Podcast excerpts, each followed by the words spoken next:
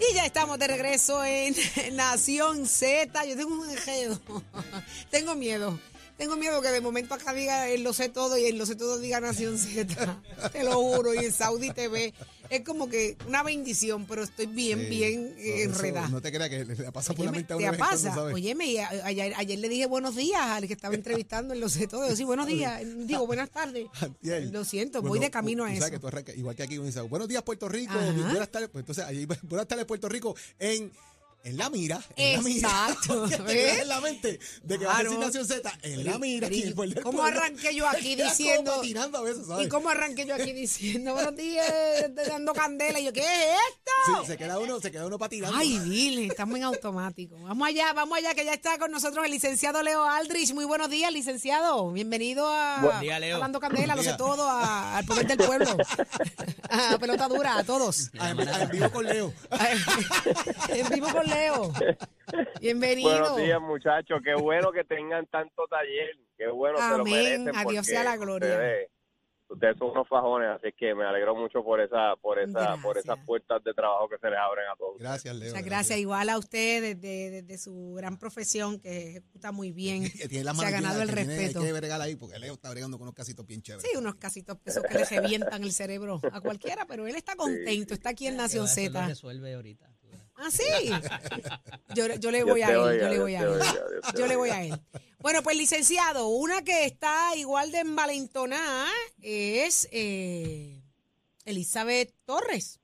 Eh, Sí, ahora- vamos a hacer un re- Ay, vamos a hacer un recap, vamos a hacer un resumen de a qué ha un- estado pasando. Vamos a hacer un recuento, eh, el más somero posible, ¿verdad? A finales de 2020, cuando el PNP se da cuenta de que no va a tener el control de la legislatura ni de la gobernación, hacen esta ley que realmente es un pequeño Frankenstein, que intentaban tener una delegación que fuera a Washington a cabildear por la estadidad. Y a esos efectos, para mayo, mayo de 2021, se lleva a cabo una elección, participa poquísima gente, el 3% del electorado, Wow. y entre y entre esas personas sale electa número uno, la más votos que recibió, sale electa Elizabeth Torres para ser delegada a la Cámara de Representantes Federal. Poco tiempo después de esa victoria electoral, con poca concurrencia, pero victoria al fin, la, la señora Torres empieza a decir que la ley eh, es defectuosa, que es una porquería, que realmente la ya está más lejos que nunca, que ella no va a molestarse en ir a Washington a hacer su trabajo de cabildera porque ella piensa que es una pérdida de tiempo y critica muy muy fuertemente, incluso le lanza epítetos al gobernador y presidente del Partido No Progresista, Pedro Pierluisi. Ante todo ante todo eso, eh, la ley disponía que había, ¿verdad?, una- un mecanismo para remover a alguien que no estuviera haciendo su trabajo y el secretario de Justicia activa esa disposición y demanda a Elizabeth Torres en el tribunal de primera instancia. Dice que debería ser removida de su puesto porque no está ejerciendo sus funciones cabalmente y pues que él tiene que defender el fisco y que ya se gana 90 mil dólares sin hacer nada y pues eso tiene que ser corregido. Ante esa situación, eh, el juez Anthony Cuevas, que, que sé que eh, Jorge lo lleva en ocasiones a sus clases de justicia criminal porque es un, es un jurista muy completo, eh, y el juez Anthony Cuevas dice, yo no me voy a meter aquí porque esto es un asunto político, esto es una cuestión política. Una cuestión política es un principio general jurídico que lo que dice es que los tribunales le van a tener alergia le, exacto, le van a tener alergia, una autoimpuesta alergia, una autoimpuesta restricción de que lo que se pueda resolver en el proceso político se debe resolver en el proceso político y que no están los tribunales para resolver ese tipo de Vota asuntos. por ese político y derrótalo. Allá. Correcto, si no te, No si me no traigas te eso al gusta lo que. Si no te gusta lo que está haciendo Elizabeth Torres, cabildea para que no se repita esa delegación, cabildea para que ella no sea reelecta más nunca, cabildea para que no tenga eh, exposición mediática, Ha- ha- haz lo que tú tengas que hacer en el foro político, pero no vengas aquí a resolver eso.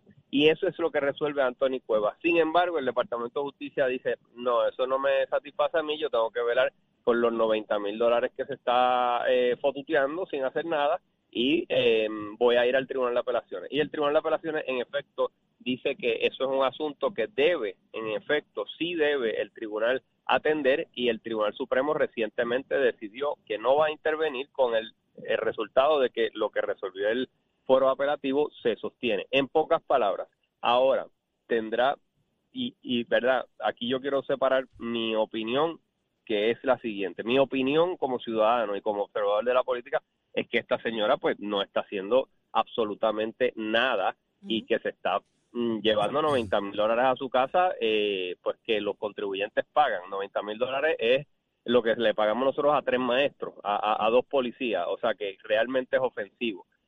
Sin embargo, mi opinión jurídica es que esto pone en una posición muy difícil, extremadamente difícil, tanto al Departamento de Justicia como a los tribunales, porque el Departamento de Justicia tiene que convertirse ahora en el que defiende eh, cómo, qué es defender la estabilidad. Tienen que decir, eh, se- convierten en un propulsor de cómo se, cómo se debería gestionar la estabilidad.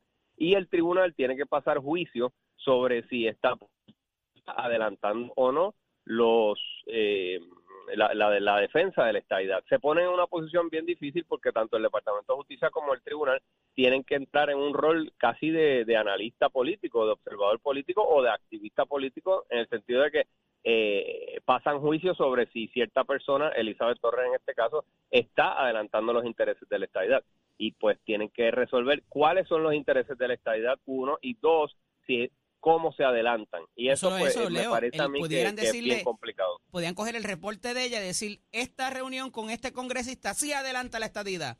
Esta reunión con esta otra congresista no adelanta la estadidad. Van a poner a, a un juez a determinar eso. Eso, eso, eso es lo que ha resuelto el Tribunal de Apelaciones y la no intervención del Supremo tiene ese efecto. Así que yo entiendo, créanme que yo entiendo a todas esas personas que piensan que esto es un chiste, que esto es un chiste de mal gusto, que es un hazme reír, que no debería ganarse el dinero del pueblo, que tanto un sacrificio uno hace cuando paga las contribuciones, que, que se ha mofado del proceso y que realmente no contribuye a nada. Yo entiendo eso y estoy en récord y lo he dicho aquí con ustedes 20 veces. Pero entonces si uno ¿verdad? trata de hacer una abstracción jurídica, es más peligroso todavía para la institucionalidad, porque pones al Departamento de Justicia a defender una cierta eh, causa de estatus político y pones más peligroso aún al tribunal a- si la estadidad se adelanta o no de cierta forma. Y es algo muy subjetivo que no está consignado, ¿verdad?, en ningún lado para, para algunas personas quizás ponerse un tenedor en, el cuerpo puede ser de alguna forma adelantar la estadidad.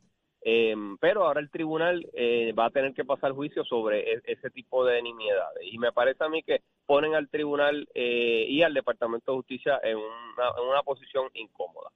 Licenciado, muchísimas gracias por ese Gracias repaso de la historia de Elizabeth Torres y lo que está ocurriendo actualmente en tribunales. Así que muchísimas gracias y lindo día. Buen día, Leo. abrazo, Leo. Siempre, igual para ustedes. Bien, bye bye. Ya está en línea telefónica Pablo José Hernández, el licenciado. Buenos días. Buenos días, un placer estar con ustedes hoy. Qué bueno que está con nosotros. El domingo hay un evento sumamente importante. ¿Cuáles son sus expectativas? Bueno, pues vamos a dar un paso atrás, ¿verdad? El domingo es la asamblea de reglamento del Partido Popular Democrático. Yo sé que para muchos nadie escucha hablar de reglamento, como me dijo alguien, esto es algo bien insulso, pero esta es una asamblea de reglamento histórica por lo controversial que ha sido. Y ha sido controversial por tres razones. Y es que la Junta de Gobierno está proponiendo enmendar el reglamento para hacer tres cosas. Cancelar la elección para presidente, extender el término del presidente actual y crear un comité ejecutivo que los populares no escogen. Y un grupo de personas que me incluye estamos en contra de esa propuesta porque le quita a los populares el derecho a votar por su presidente. Un derecho que se les otorgó cuando se aprobó en agosto hacer una elección para presidente en febrero y un derecho que se está cambiando, se está quitando en medio de la carrera, lo cual para mí hace el partido ver, verse, lucir errático y antidemocrático. Pero de igual manera, el Partido Popular tiene en su haber, eh, licenciado, una serie de enmiendas que propulsa ampliar la base de representación a otros sectores dentro de la Junta de Gobierno, entre otros elementos, y el reclamo que hace su señoría junto a otro grupo de también populares es que se vote en contra de todo, o sea, que se vote no en contra de todo. Eso incluye votar en contra de este tipo de enmiendas. Nosotros propusimos separar las enmiendas que no son controversiales, que incluyen. Y si no pasa el domingo eso y se vota en bloque, ¿qué van a hacer? vamos a votar en contra. Y posteriormente habrá que hacer otra asamblea de reglamento para considerar las buenas por separado. Por separado. ¿Quién va a proponer eso? Ya se supone, Luis Vega nos dijo aquí que tienen que tener una propuesta a esos fines eh, el día de hoy. Si eso no ocurre, ¿va en el floor allí delegados a pedir eso? ¿Ya tienen la lista certificada de delegados? ¿Ya saben quiénes votan? Nosotros vamos a presentar hoy una propuesta para que se retiren las enmiendas del Comité Ejecutivo y se aprueben por unanimidad las que amplían la representación de sectores Hoy. del partido. Pero, pero también ya present sí la vamos a presentar hoy. O sea, hoy Eh, ustedes van a presentar una, una solicitud de enmiendas para que se elimine el comité ejecutivo de las enmiendas del domingo. Correcto. ¿Qué se está Para que enterando se aquí en eso? Para que se re- bueno, lo- eso, es así. Se están enterando que la estamos presentando ahora mismo. Pablo ¿se espera que hayan sorpresas allí el domingo? ¿Van a ocurrir cosas por sorpresa? No debería, los populares deberían llegar allí el domingo informados sobre lo que tienen sobre la mesa y, y votar a base de esa información. Ahora Inclusive sobre esas que hoy, propuestas por las cuales habrán de votar. ¿No van a surgir Claro. enmiendas allí a última hora o algo para votar a última hora? La información que tienes. no, la respuesta es que yo no sé si eso va a surgir, pero no debería surgir porque los delegados deberían tener toda la información antes de la asamblea Antes de la para asamblea. tomar una decisión informada. Ahora Vamos a bien, ver qué hoy, pasa. Hoy se incluye en el, se menciona en el vocero una nueva propuesta. La nueva propuesta es para crear un presidente pro tempore que será escogido por la Junta de Gobierno y que no podrá aspirar a la gobernación. Yo considero que esa propuesta es inaceptable. Yo reconozco que elimina el comité ejecutivo y que no extiende el término del presidente y eso es una victoria para lo que nosotros llevamos abogando por las pasadas cuatro semanas. Pero eso todavía cancela la elección del presidente y pone la elección del presidente temporario en manos de la Junta de Gobierno, que es un grupo de 34 personas, y nosotros creemos que son los populares los que deben escoger su presidente. Pero les va a dar break a que después voten por quién va a ser el presidente y candidato a la gobernación. ¿Por qué no, por qué no poner eso ahora para que otra persona coja los golpes y no masacrar al candidato a la gobernación? si una persona tiene esa opinión de que el presidente debe ser alguien que no sea candidato a gobernador, que impulse un candidato a presidente que diga que no quiere ser candidato a gobernador, pero que los populares escojan, que no escoja la Junta. Ya. Eh, Pablo José, Pablo José, yo tengo una pregunta muy básica, muy básica. ¿Los populares quieren ganar la gobernación de este país? Obviamente.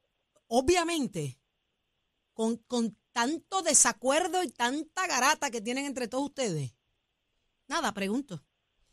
Pero le agradecemos. Nada de, Nada de esto estaría pasando si se hubiera llevado a cabo el proceso correctamente. Y llevar el proceso correctamente es que se hiciera una propuesta para votar por el presidente, se aprobó esa propuesta y se mantuviera esa propuesta. Pero en vez se hizo una especie de reversazo que ha desencadenado en este revolú. Y ponerse de acuerdo fuera, fuera, fuera, y ponerse de acuerdo, eh, eh, meterse un cuarto oscuro y hartarse ustedes allá, pescosagas nata y salir con un, con un, con un, con una unidad de partido a una asamblea. Eso no es posible. Ha pasado antes. Bueno, se, se, se ha tratado de dialogar, pero hay unas diferencias que no se pueden Están potrones, Eh, están potrones dos no- o tres, ¿verdad? No, simplemente hay unas diferencias sustantivas que son válidas y para eso es el proceso democrático de una Sí, asamblea donde sí, se sí. vota. O sea, los partidos no pueden, retomo, retomo el mensaje básico de democracia, que los populares voten. O sea, si hay diferencias sobre un tema, vamos, esto es un reglamento. O sea, nosotros tenemos que tener la madurez institucional para poder debatir un reglamento sin, sin como tú dices, garata y personalismo. Aquí yo no insultaba a nadie. No, claro. Claro. No, no estamos señalando con nombres y apellidos a nadie, pero eso es lo que la percepción general de, de, la, de los populares afuera, es que no hay ni pie ni cabeza. Es que no hay ¿y ni pie ni la- cabeza. Y que este domingo lo que hay es un Royal Rumble que va a dar mucho de qué hablar el lunes para nosotros aquí en ¿Cómo Nación? Z. ¿Cómo, ¿Cómo es la percepción que ustedes promueven que esto es culpa de Colbert?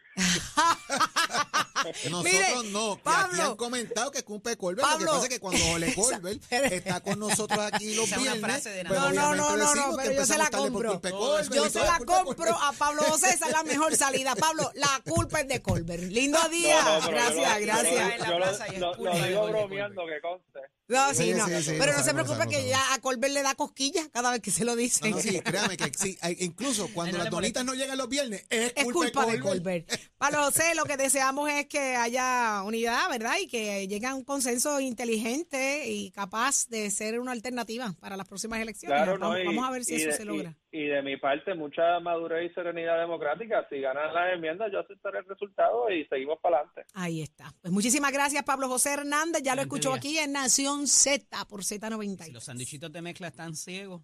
Es. Ay, Hulk, siempre va a ser Hulk, siempre va a ser él. Pero yo tengo buenas noticias porque como parte de su compromiso social, esto me emociona y con el propósito de ayudar al trabajador local y al desarrollo de negocios locales, la marca RAM lanzó la convocatoria La Fuerza del Trabajo Agrotech para ofrecer, mire esto, sobre 80 mil dólares en premios a un emprendedor que se encuentra innovando en el área de la agricultura. Entre esos premios se encuentran 15 mil dólares en efectivo y dos acres de terreno en fin que explora en Isabela para el desarrollo de su proyecto Casina. Esto sí que es una chulería. Además de mentoría del Corredor Tecnoeconómico de Puerto Rico y del Centro Unido de Tallistas, entre otros premios. Y hoy, como parte de esta iniciativa, tenemos con nosotros, escuche bien, ya está en línea telefónica, lo encuentro aquí ahora mismo. Él es eh, Félix Class de Agro, Empresas Habitat. Muy buenos días, Félix. Sí, buenos días, buenos días a todos. Qué bueno tenerte con nosotros. Déjame saber de inmediato cómo fue esta, esta gran oportunidad que te trajo la gente buena de RAM con esta gran iniciativa. Sí, este, esto es una tremenda iniciativa para las personas que, que estamos comenzando y nos brinda la oportunidad de poder expandir los negocios que ya uno tiene o los que va a empezar, pues tienen una, una base para poder comenzarlo. ¿De qué trata tu negocio, Félix? Sí, mira, nuestro negocio, nosotros tenemos una finca, eh, Agroempresa Habitat, que está ubicada en las montañas de Puerto Rico, en el pueblo de Morovi. Nosotros nos dedicamos a la siembra de, de chinas, valencias, limones criollos, palta, plátanos, ajíes. Este, y nosotros nos dedicamos a la siembra de esos cultivos y a lo que es el mercadeo. Qué bien, qué bien. ¿Y cómo, cómo, cómo fue esto? ¿Cómo innovaste en la agricultura? ¿Cómo decidiste entrar? Pues mira, eh, nosotros innovamos en la agricultura porque no solamente nos quedamos en la siembra tradicional y venta, sino que nosotros le añadimos un valor adicional a nuestros cultivos. Nosotros tenemos una línea de sofritos, sofrito artesanal, tenemos jugo de limón, jugo de china, jugo de parcha, todo 100% natural. Este, y también vendemos lo que es la pulpa de parcha. Qué rico. Eh, entonces, pues nosotros ahora mismo estamos también, adicional a eso que te mencioné, estamos, eh, añadimos a nuestro paquete de cosas que hacemos, eh, añadimos lo que es el agroturismo, eh, estamos certificados por, el, por la compañía de turismo y entonces estamos empezando en eso de ofrecer tours por la finca, Yeah. este, enseñar- enseñarle a las personas cómo es la vida pues, de una finca, Ujú. y tener un y que las personas tengan un espacio en medio de la naturaleza que puedan este pues experimentar eso Félix, me imagino que de ahí saldrán también eh, conscientes de los grandes retos que enfrentan los enfrentan como agricultores, ¿verdad? Para, para, para lograr el proyecto. ¿Y qué consejos tú le darías a un emprendedor que desee emprender en esa área eh, de la innovación en la agricultura?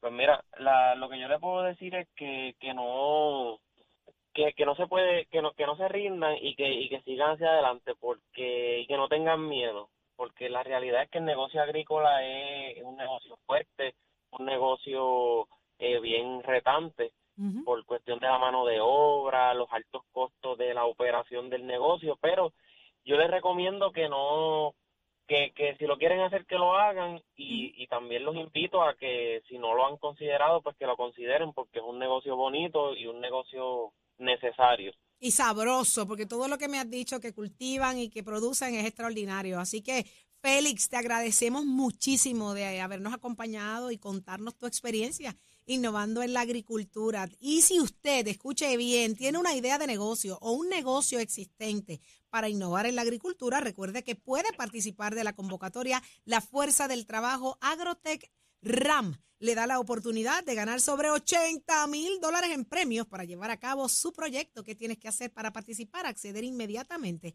a www.lafuerzadeltrabajo.com y completar el formulario. El próximo puede ser tú. ¡Wow! 80 mil pesos. Y premios adicionales. Esto está genial. Pasamos contigo, Jorge. Gracias, Saudi. Muchas gracias. Y ya está con nosotros acá Dalma Acevedo de RF Mortgage. Usted está en busca de su hogar perfecto para usted y su familia. Tiene que buscar la gente de RF Mortgage, los duros, los que saben.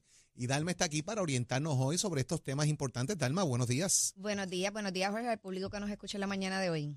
Dalma, este tema eh, de los créditos, los créditos para comprar propiedad y cómo va fluyendo esto, la orientación que la gente debe tener para poder tener acceso a estos créditos también de compra de vivienda. Este tema del crédito ahora mismo es bien importante, toma bastante importancia, ya que con los cambios en los intereses hipotecarios sabemos que a los consumidores el efecto en las tarjetas de crédito es que están limitando los balances, están subiendo el interés de lo que son las tarjetas. Entonces tenemos que tener mucha precaución cómo utilizamos ahora que vienen las navidades, que sabemos que, que hay un proceso de, de la gente de gastar y comprar mucho, cómo utilizamos las tarjetas de crédito particularmente, porque esto puede tener un efecto adverso en lo que es la puntuación de crédito. Así que vamos a hablar un poquito rapidito. ¿Qué puntuación de crédito normalmente se necesita para un préstamo hipotecario y cómo esto eso. puede afectar el proceso? Como regla, siempre se recomienda que sea una puntuación de 620 o más, pero obviamente los procesos hipotecarios llevan que los casos se tiran por unos sistemas eh, de computadora, ¿verdad? Donde se lee el crédito, se lee toda la información y mientras más alta es la puntuación de crédito, más probabilidades tenemos de que ese caso salga aprobado por sistema. Así que si bien es cierto que para FHA, para Rural y todos estos productos se recomienda una puntuación en teoría mayor de 620, es mucho mejor una puntuación de crédito de 680 hacia arriba, porque notamos que esto tiene un efecto en lo que es esa aprobación automática. Entonces, muchas veces la gente se concentra, Jorge, en lo que es la puntuación de crédito exactamente, pero no están pendientes si también tengo alguna cuenta adversa en mi crédito. Yo puedo tener un credit score de 650, 670, 680 y que de casualidad tenga alguna cuentita por ahí que se me haya quedado vieja. Una cuerda pérdida, una cosa de esas así. Claro que sí. Pues es bien importante que más allá de esa puntuación de crédito, que ciertamente es bien importante, que el consumidor esté bien pendiente cualquier cuenta en pérdida pequeña, por más pequeña que sea de 100, 200, 300 dólares, esté bien pendiente para que la pueda cancelar y estar monitorearla porque esto le va a afectar en el proceso hipotecario. La va a tener que saldar, pero si en efecto usted lo hace antes, muy probablemente esa puntuación de crédito va a subir antes que usted entre en ese proceso y el cliente dirá, ¿cómo yo puedo monitorearlo? Pues estando pendiente a los reportes de crédito que todo consumidor tiene derecho a través de Claro. las agencias. Es bien importante para hipotecas, se tira un merge de las tres agencias, Jorge Equifax, TransUnion y Experian. No pueden monitorear una, Una sola, sola. una sola agencia, ¿ok? Pues hipotecas es algo bien serio, es algo a 30 años, así que es bien importante que monitoren las tres agencias que estén pendientes, como hablamos, de las cuentas en pérdida, que estén pendientes del uso de las tarjetas de crédito, más en este momento con el incremento en las alzas hipotecarias, que de- eviten las múltiples indagaciones. De igual forma, también es importante que no las tengan en cero, sin ningún tipo de actividad. La gente piensa saldo todo y entonces esto es bueno para mi crédito, no necesariamente. Es bueno que las utilicen, obviamente, y que las traten de saldar mes a mes. Pero que usted debe hacer, si usted quiere estar claro para que para esta situación del crédito y para todas las preguntas en cuanto al financiamiento, le exhortamos a que nos llamen ahora. Ya son las más de Ya, las 8 y ya, nos ya. pasamos. Cojan el teléfono ahora mismo. Ya, ahora mismo al 782-8255, 782-8255, como siempre les decimos, Jorge, los invitamos a que nos sigan en las redes sociales, estamos en Facebook, están en Instagram y que nos sigan en las cápsulas que estamos trabajando para informar y mantenerlos orientados y que nos hagan sus preguntas. Sígalo en Nación Z, en la página de Nación Z, que ahí está la información que Dalma les está proveyendo en unas cápsulas informativas. Y estás buscando la casa de tus sueños, pues mira el 782-8255 para que reciba esa orientación de primera de la buena gente de RF Mortgage, los que saben los duros en el tema hipotecario. Dalma, gracias por estar con nosotros y ustedes pendientes en las redes sociales para que tengan más información de las cápsulas informativas que le está trayendo RF Mortgage en la página de Nación Z. Buen día, Dalma. Buenos días. Bueno, ¿dónde está Leo Díaz? Leo Díaz Urbina, ¿dónde está él? Dando votos republicanos todavía debe ser. Todavía Desayunando. está contando votos. Desayunando, desayunando. Desayunando. Desayunando que si él vino con las manos Bueno, vacías. Carla anda con él, debe estar Ah, desayunando. bueno, sí, sí. Si Carla anda con él, están comiendo ¿Estaban algo. comiendo? Buenas tardes, buenas tardes. Qué queridos buenas amigos. tardes, qué Buenas buenas tardes. tardes. Si Buenas Carla tardes. contigo, estaban comiendo algo. Bu- Buenas Porque tardes, un placer verlos comida, no después de pasado meridiano. El asado y Jorge Eddy. Aquí estamos vivos. Tuve la oportunidad de almorzar ya, comí patitas y lechón. Y ahora voy a hacer el programa por la tarde. Acabo a las 7 de la noche. Si tú andabas con Carla, tú estabas comiendo, definitivamente. Bueno, estaba allá hablando con Carla, discutiendo 20 asuntos que tenemos pendientes ahí, porque el chinchorreo va y va, eh, mire, a En grande, Troen del grande. 19, sábado 19 de noviembre. Ayer dije diciembre, Eddie, yo estoy medio loco, ya Ay, estoy viejito y se me turbo es el toda la sapo, el sapo. El sapito, pero bueno, con la culebrita. La culpa Lo la importante es que venimos Ese a quemar el cañaveral. Venimos bien la duro culpa ahora. es de la culebra, recuérdense. Así Cuerpo entero. Vamos para adelante, vamos para adelante, Saudi. Ya estamos listos para dejarlo con la gozadera y el buen análisis, sobre todo de Leo Díaz quemando el cañaveral, Nación Z Nacional. Hasta mañana. Ve mañana. Excelente día.